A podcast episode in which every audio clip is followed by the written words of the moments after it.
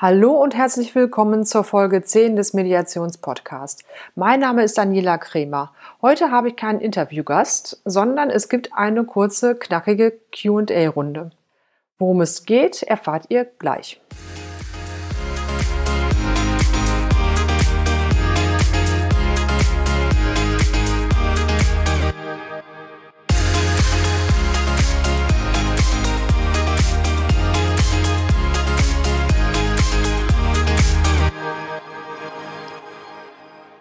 So, heute beantworte ich mal ein paar Fragen, die mich erreicht haben, aber zuvor möchte ich von einer Erneuerung berichten. Und zwar gibt es jetzt ab sofort eine Facebook-Gruppe, die heißt der Mediationspodcast Die Gruppe. Äh, Mitglieder sind bis jetzt die meisten Interviewgäste, also es sind drin Sabina Schlüter, Christina Wenz, Robert Hotstegs und Siegfried Bratke. Äh, auf die anderen warte ich noch beziehungsweise da warte ich noch auf die Zusage.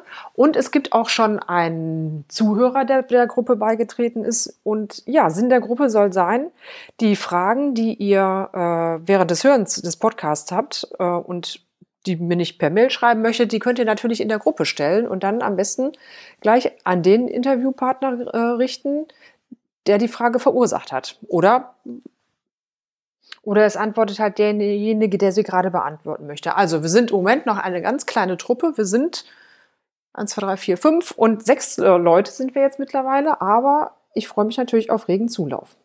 Also meldet euch an unter Facebook, ähm, die Mediation, der Mediationspodcast, die Gruppe. Und da könnt ihr dann eine Beitragsanfrage starten, die ich dann ähm, gerne zulassen werde. Kommen wir jetzt zu den Fragen, die mich erreicht haben. Und zwar die erste Frage war, gibt es eigentlich einen Navigationsführer, der Auskunft darüber gibt, welche Mediatoren es gibt? Ja, gute Frage. Ähm, es ist so, die Savina Stüter hatte ja schon gesagt, dass sie beispielsweise in dem Portal mediatorfinden.de ähm, gelistet ist. Und Christina Wenz hatte gesagt, dass man bei den Bundesverbänden jeweils äh, Listen einsehen kann, bei denen die Mediatoren ähm, eingetragen sind. Es gibt zum Beispiel auch noch die Bundesrechtsanwaltskammer, da bin ich zum Beispiel eingetragen als Mediatorin oder als Wirtschaftsmediatorin. Und es gibt noch Arbeitsgemeinschaften bei den jeweiligen Rechtsanwaltskammern, also die Arbeitsgemeinschaft Mediation zum Beispiel, und die müssten eigentlich auch über Listen verfügen, wobei ich eigentlich glaube, dass die eher über die Bundessteuerberaterkammer gehen. Ja, also es gibt natürlich mal wieder nichts Einheitliches, äh, so dass man eigentlich sich durch die ähm, Listen durchforsten müsste. Aber im Prinzip kann man ja sich ähm, Mediatoren angucken. Also gut, einmal über die Homepage halt äh, kann man sich mal ein grobes Bild schon mal machen, äh, ob die zu einem passen, ob schon mal das Gebiet zu einem passt, zu dem, äh, wo das Problem jetzt äh, liegt oder beheimatet ist. Und ähm, zum Zweiten kann man auch mit Sicherheit bei jedem Mediator eine, einen Termin vereinbaren, wo man in einem kurzen Kennenlerngespräch abklären kann, ob die äh, Chemie stimmt und ob das äh, eine, ob eine Zusammenarbeit ähm, aufgrund der persönlichen Befindlichkeiten schon mal möglich sein könnte. Okay, also eine, das wäre eigentlich das, was ich jetzt dazu sagen könnte. Also es gibt keinen Navigationsführer und ja, den gibt es halt nicht. Und wenn man jetzt einen Mediator finden kann, äh, muss, möchte, dann muss man sich halt, äh, ja, dann leider durch, den, äh, durch das umfangreiche Angebot, was das Internet so hergibt, ähm, sich da durchbuddeln. Das zweite war die Frage nach der Zertifizierung. Ja, schönes Thema, Zertifizierung.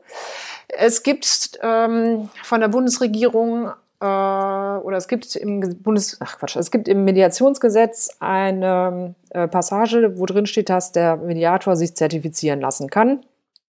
Oder es ist angestrebt, dass die, eine Zertifizierung durchgeführt werden soll. Derzeit ist es so, dass die Zertifizierungen von den jeweiligen ähm, Ausbildungsstellen vorgenommen werden. Das Problem ist nur, dass es da keine einheitlichen Standards gibt.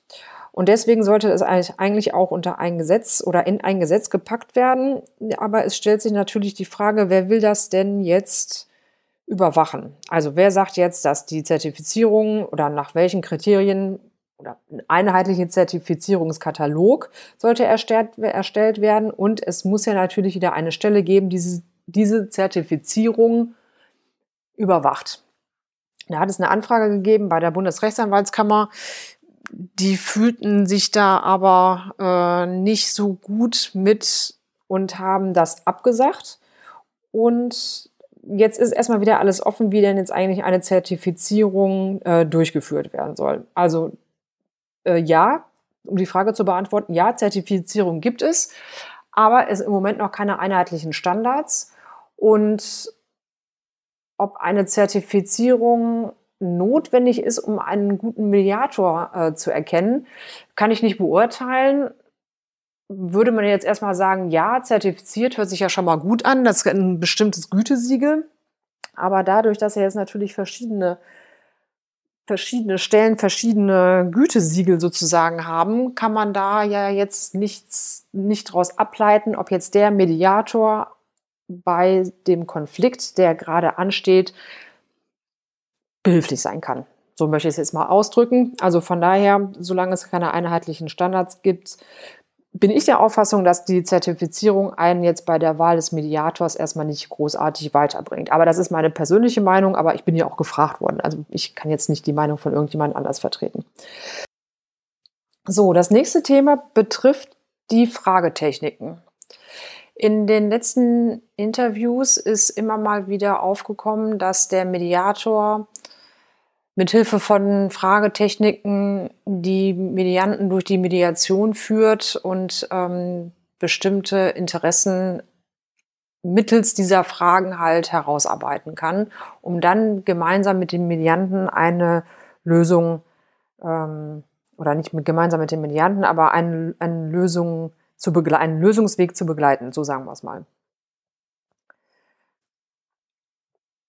Ja, was sind das jetzt für Fragen? Also grundsätzlich ist es ja mal so, dass jetzt die Fragen nicht der persönlichen Neugierde des ähm, Mediators dienen, sondern er möchte ja ähm, anhand der Fragen herausbekommen, was eigentlich das Urproblem oder das Kernthema dieses Konflikts ist. Und es geht ja in der Regel nicht darum, jetzt beispielsweise bei einer Abfindung im Arbeits, äh, arbeitsrechtlichen Umfeld äh, um die Höhe der Abfindungen, sondern es geht ähm, häufig um die ähm, um mangelnde Wertschätzung und ähm, nicht um die Höhe der Abfindung.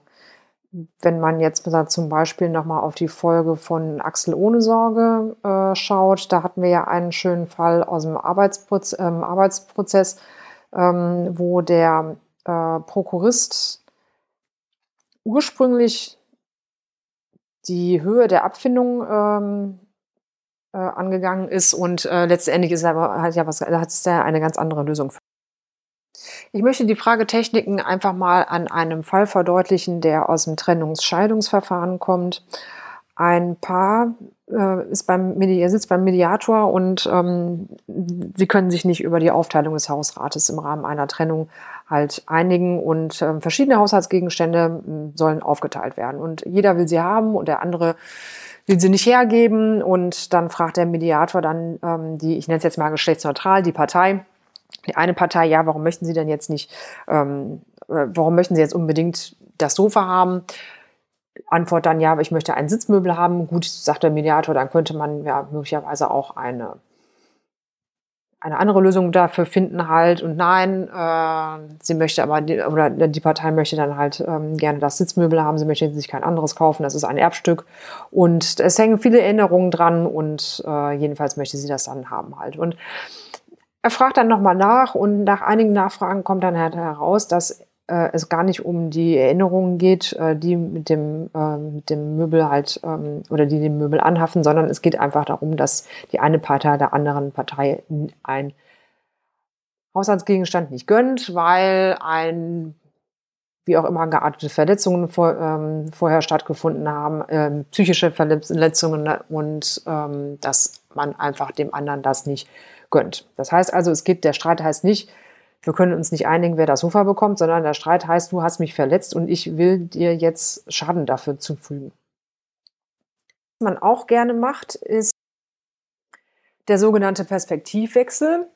Die Parteien werden aufgefordert, einfach mal innerlich die Rollen zu tauschen und, und in die Person des anderen reinzuschlüpfen und einfach mal zu schauen, wie fühlt der andere sich mit diesem Konflikt.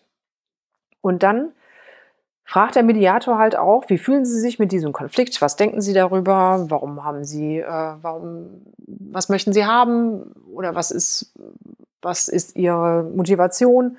Und durch den Perspektivwechsel, also durch die Fragen im Perspektivwechsel, kommen natürlich auch ganz andere ähm, Dinge dann zutage, die ähm, möglicherweise auch dann in Richtung Lösungsansatz gehen können. Aber wichtig ist halt, dass der Mediator nochmal genau fragt, wie derjenige sich in der Position des anderen fühlt, äh, sowohl sachlich als, als auch ähm, psychisch, damit der andere ein, Gefühl, ein Gespür dafür bekommt, was in demjenigen oder in seinem Kontrahenten halt ähm, vorgeht. So, das waren jetzt mal zwei Modelle, die ich jetzt vorgestellt habe. Und ich würde sagen, das reicht jetzt auch erstmal hier an dieser Stelle. Wir können, ich kann da gerne nochmal in anderen Interviews vielleicht nochmal drauf eingehen. Ja, ich würde sagen, jetzt habe ich drei Fragen ähm, beantwortet. Das war die Navigationshilfe für den Mediator, äh, um einen Mediator zu finden, die Zertifizierung und die Fragetechniken eines Mediators. Ich würde sagen, wenn ihr noch weitere Fragen habt, dann könnt ihr gerne, wie eingangs erwähnt, in die Facebook-Gruppe reinkommen und dann nochmal ähm, weitere Fragen stellen, dass man die da vielleicht nochmal ein bisschen ausführlicher auch besprechen kann. Und ich würde sagen, das war's dann jetzt für heute erstmal. Eine Zusammenfassung packe ich nochmal, oder ich packe jetzt nochmal äh, Links in die ähm, Show Notes rein wie gewohnt findet ihr alle Informationen zu dieser Folge unter www.mediationspodcast.de slash Folge 10. Dann guckt doch mal bei, auf der Fanpage vorbei bei Facebook, der Mediationspodcast. Und wie gesagt, ihr könnt herzlich gerne, kommt rein in die Gruppe der Mediationspodcast, die Gruppe. Ich freue mich auf euch und verbleibe bis zur nächsten Folge, eure Daniela Kremer.